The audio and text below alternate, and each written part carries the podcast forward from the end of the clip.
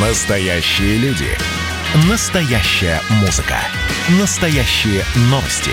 Радио «Комсомольская правда». Радио про настоящее. 97,2 FM.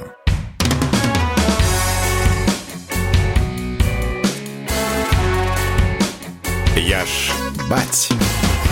Привет, меня зовут Валентин, и у меня четверо детей. Вот говорят, что яблоко от яблони недалеко падает. А вы когда-нибудь задумывались, что ваши дети могут быть не просто вашим отражением, а буквально калькой? Причем не просто с похожим характером или взглядами, а вплоть до чувств, которые вы испытываете в конкретный момент времени. Помните, как в фильме «Близнецы» со Шварценеггером и Дэнни Девита?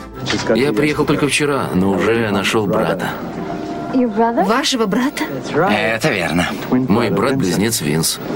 Близнец? Забирал тут дочь с детского дня рождения. Мнусь у входа в здание, слушаю музыку. И вот под этот саундтрек поднимаю глаза и понимаю, что вокруг совершенно разрушенная меховая фабрика. Идеальная картинка для фильмов про постапокалипсис. Даже сфотографировал эту вечернюю красоту. Я тогда подумал, как же подходит эта музыка под обстановку. Тут выходит Валерия, и я говорю, слушай, а вот возьми, вот послушай новый альбом, тебе понравится? И на том же самом моменте она мне, пап, эта песня прям под эту заброшку, как будто саундтрек к нам с тобой сейчас.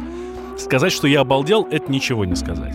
Потом она мне рассказала про изложение, которое писала в школе. Смысл рассказа в том, что была березка, под ней мальчики жгли костер и вообще обращались с ней не как положено воспитанным мальчикам. Короче, надо было продолжить рассказ уже от себя. И она продолжила. Попала березка в их березовый рай. Там ее встретили другие березки. Она рассказала им, что случилось, и они проводили ее в загробный мир. Признаюсь, я смеялся в голос. Я желтел и как береза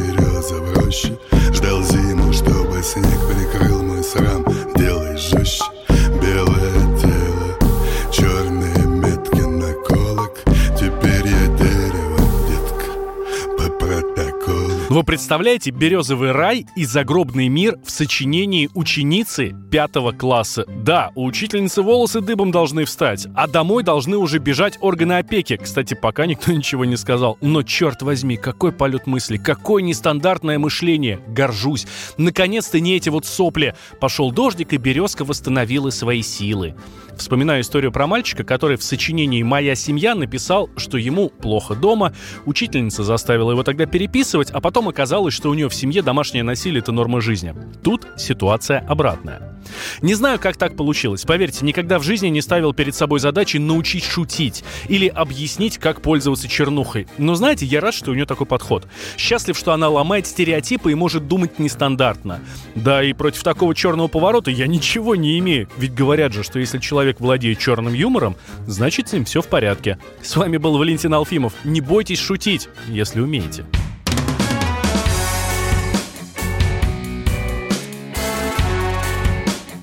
Я ж бать.